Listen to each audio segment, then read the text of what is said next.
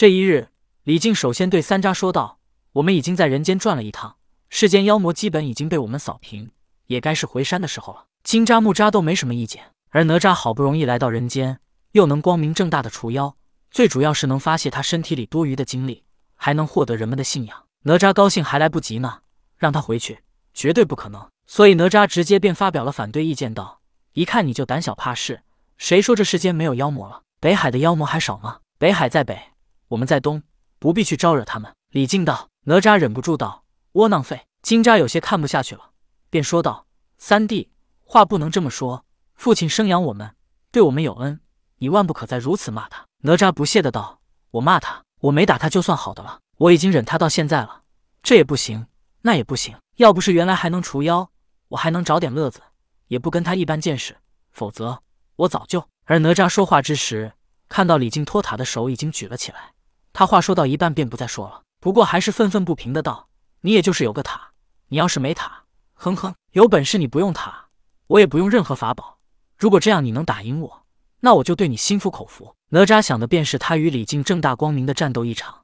这是他在离开乾元山之时便有的想法。只要他们光明正大的出手，激得李靖不用玲珑塔，到那时他就有机会教训李靖，甚至是借机杀了他。反正到时候可以说是自己失手了。就算到时候李靖能被复活，他杀死李靖一次，也报了李靖打碎他金身火烧他庙宇的仇恨。金吒再一次吼道：“三弟，你放肆！”哪吒似乎十分委屈的说道：“大哥，你这是偏袒他。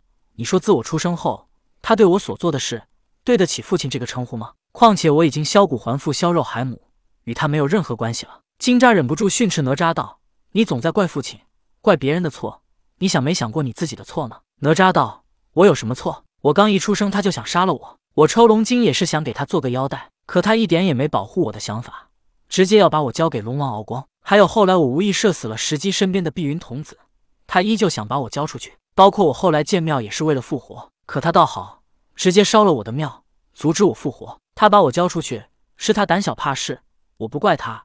可他毁我金身庙宇的时候，怎么就什么都不怕了呢？李靖感觉自己也是满腹委屈。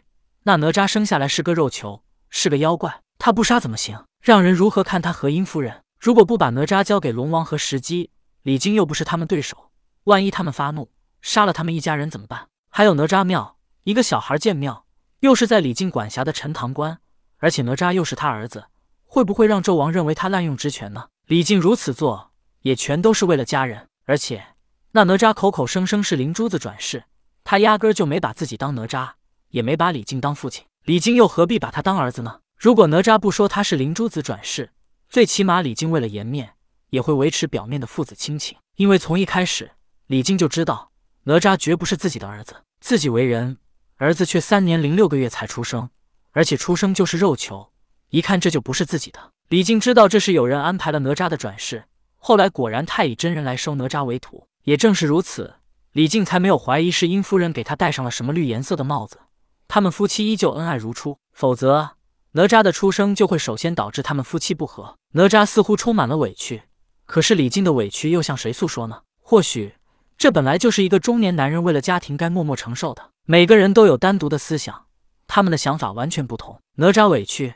李靖也委屈，那错的人是谁呢？李靖也实在懒得跟无理的哪吒纠结这么多，便对金吒和木吒说道：“他不愿回去，我们三人回山去。”听李靖如此说，哪吒心中暗喜，不能杀李靖也好，但是总算没人碍手碍脚了。但哪吒还故作挽留金吒、木吒道：“大哥、二哥，他岁数大了，这也怕那也怕，我们年纪轻轻，身强体健，我们不回去，我们兄弟一同去北海。”李靖不说话，直接驾云离开了。而金吒随后对哪吒道：“三弟，你也赶紧回去吧。北海如今还不是你能去的，否则你当北海那么多妖孽还能存活到现在吗？”哪吒不屑的道：“这有什么好怕的？